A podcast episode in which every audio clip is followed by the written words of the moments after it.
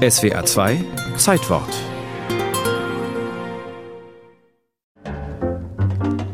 Won't you stop and take a little time out with me? Just take five. Stop your busy day and take the time out to see I'm alive. Aufnahme 1962. Carmen McRae singt Take Five, begleitet vom Dave Brubeck Quartet. Doch es ist nicht diese Vokalversion, die Take Five zum Welthit machte, sondern die ursprüngliche, die instrumentale Aufnahme, die das Quartett am 1. Juli 1959 einspielte. Eine Reise in die Türkei hatte Dave Brubeck auf einen neuen Gedanken gebracht. Er wollte ein ganzes Album in asymmetrischen Rhythmen produzieren, in sogenannten Time Experiments, in Sechsviertel, Neun Achtel oder eben, wie bei Take Five, in Fünfvierteltakten. Time Out, aus dem Takt sollte das Album heißen, sein Konzept den herkömmlichen Viervierteltakt durchbrechen und sich absetzen von den Broadway-Produkten und Tageshits der Zeit.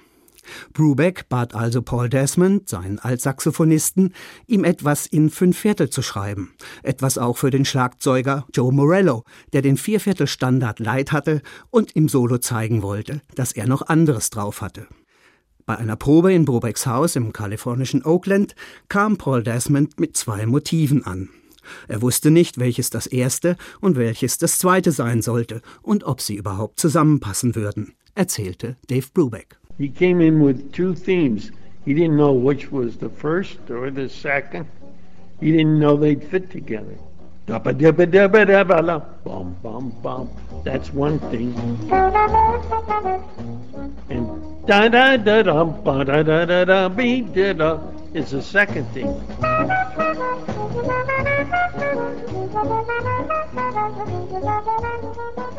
And I'm the one that put them together and said, we can make a tune out of this. Und ich war es, der sie zusammenfügte und sagte, da machen wir ein Stück draus. So Brubeck. Damit Joe Morello bei seinem Schlagzeugsolo nicht aus dem Tritt kam, spielte Brubeck auf dem Piano konstant das erste Fünfviertelmotiv und Bassist Eugene Wright ging ebenso stetig auf den ersten und den fünften Schlag. In nur zwei Durchläufen war das Stück aufgenommen. Und obwohl das Ganze eine Gemeinschaftsarbeit war, beschloss man, Paul Desmond die Komponistenrechte an Take Five zu geben. Er hatte eben die melodischen Linien beigesteuert. Überraschenderweise mochte Paul Desmond das Stück erst nicht. Er frotzelte, von den Tantiemen, die er für Take Five bekommen würde, kaufe er sich mal einen neuen Elektrorasierer. Und auch bei der Plattenfirma, bei Columbia Records, war man nicht begeistert. Man blockte. Auf den komischen, ungewöhnlichen Takt könne man nicht richtig tanzen. Da intervenierte dann Columbia-Präsident Goddard Lieberson und ordnete die Veröffentlichung an. Ausgekoppelt aus der LP Time Out erschien eine Single. Auf der A-Seite Take Five, auf der B-Seite das heute fast ebenso bekannte Blue Rondo à la Turk.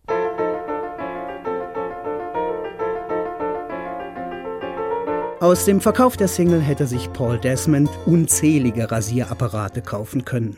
Über eine Million Mal ging sie über den Ladentisch, erhielt als erste Jazz-Single überhaupt eine goldene Schallplatte und mauserte sich zum ersten Welthit des Jazz. Für das Dave Brubeck Quartet wurde Take Five zum Markenzeichen. Fortan kein Auftritt ohne dieses Stück.